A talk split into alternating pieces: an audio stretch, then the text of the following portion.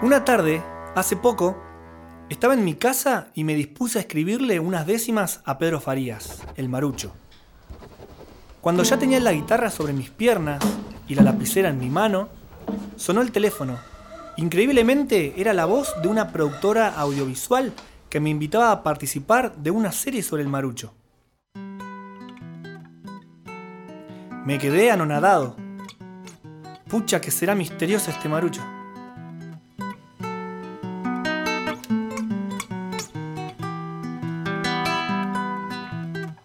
Soy Jonathan Ceballes y las y los invito a un recorrido por la historia del maruchito. Este enigma para algunos y pasión para muchos. Acompáñenme, vamos a conocer la pasión del maruchito.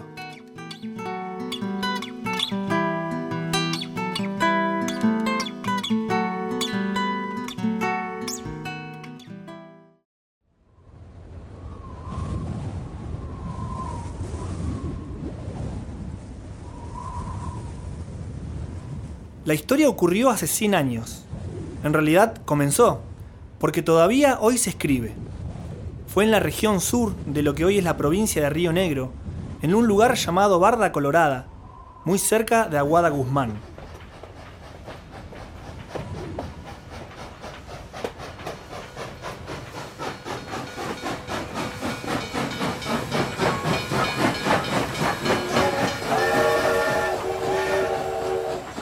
En aquellos tiempos, los trenes llegaban hasta el Alto Valle y la costa atlántica, y desde ahí el traslado era en carretas.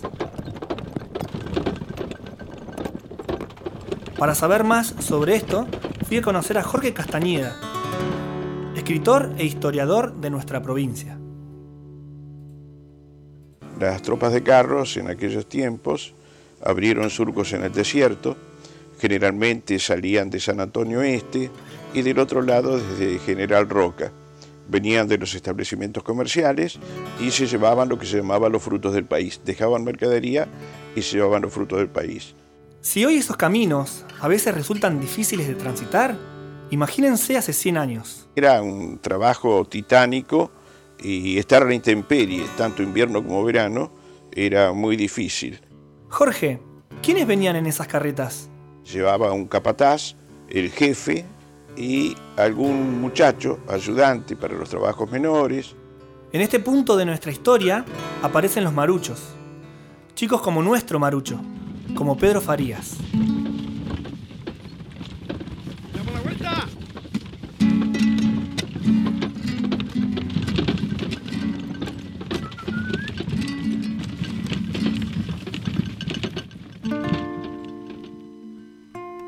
Le pedí a Ricardo Tello ex director de la escuela El Maruchito de Aguada Guzmán, que me explicara bien qué hacían los maruchos en esos carros. Eran los chicos, los huérfanos de esa gente que venían acá porque le iban a dar estudios y la usaban de sirvienta, los metían en los carros, que se vayan haciendo en el campo, haciendo las peores tareas, que la gente grande no anda cuidando los caballos, dándole pasto, llevándole agua. El maruchito era casi un niño hombre, según lo relatan varios historiadores. Era un chico que hacía los trabajos menores, como tantos otros chicos en la Patagonia, que por no tener escuela se dedicaban a esas rudas tareas o del campo o de acompañar esas tropas de carros. Uno de los chicos que hacían estos duros trabajos en esa época era Pedro Farías, nuestro maruchito.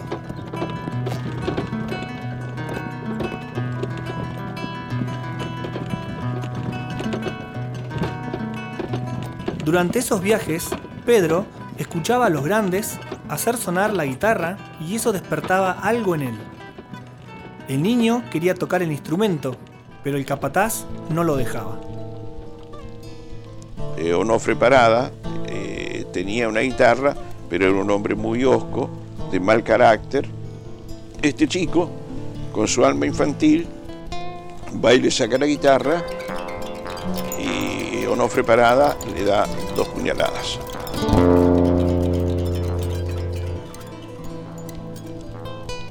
A Pedro lo atendió la gente del lugar, pero nada pudieron hacer. Falleció.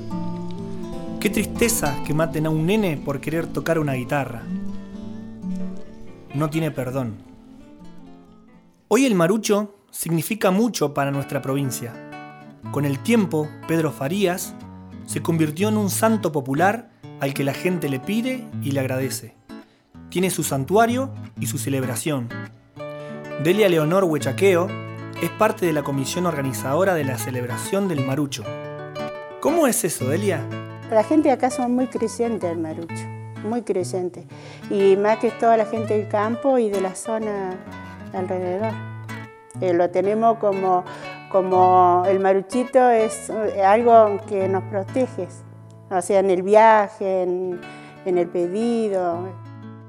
Después de esa fatídica jornada, la gente del lugar comenzó con una pequeña ermita para homenajearlo. Con el tiempo, el marucho se hizo conocido entre la gente. El santo de los caminos para la mayoría o el santo de la guitarra para otros. El padre Javier de Aguirre cuenta cómo fueron los primeros pasos de lo que hoy es una gran celebración. El culto crece y empieza a tener devotos públicos y el padre Marcelino decide darle forma a la primera fiesta formal en octubre de 1995 eh, del Maruchito. Y básicamente la fiesta del Marucho está centrada en una dimensión de la vida, que es el peregrinar por la vida, el caminar. Todos somos caminantes, todos somos peregrinos como era el Marucho, y entonces se hace una procesión desde Aguada Guzmán para representar cómo en el fondo todos somos hermanos y caminantes. Pero hay una segunda dimensión que es la de los niños y los mártires. Nosotros todo lo que hacemos, la caminata, la misa, el reencuentro con la gente, pedimos todos los años por los derechos de los niños.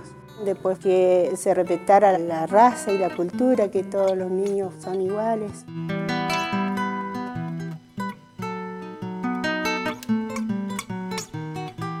Pero la celebración no es una vez al año.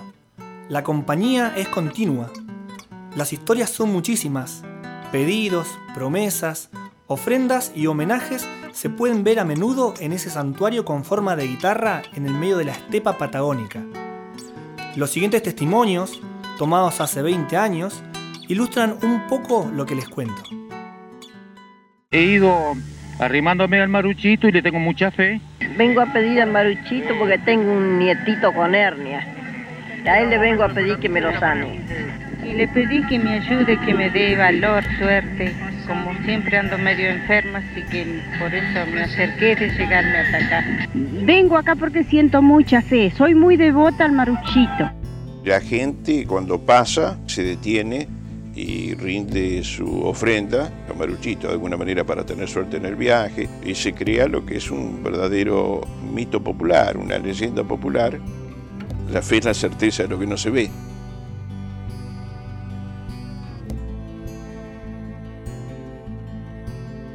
Pedro Farías, ese niño que no podía jugar porque tenía que trabajar, fue asesinado por querer tocar una guitarra.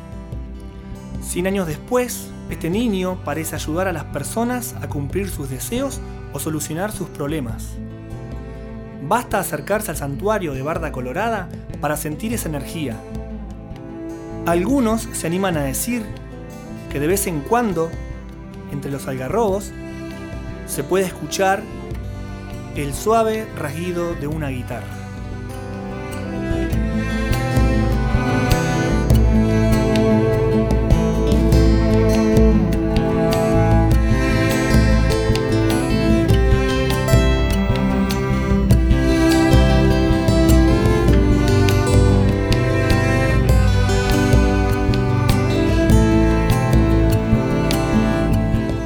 Esta producción radiofónica fue realizada por Radio Yupa.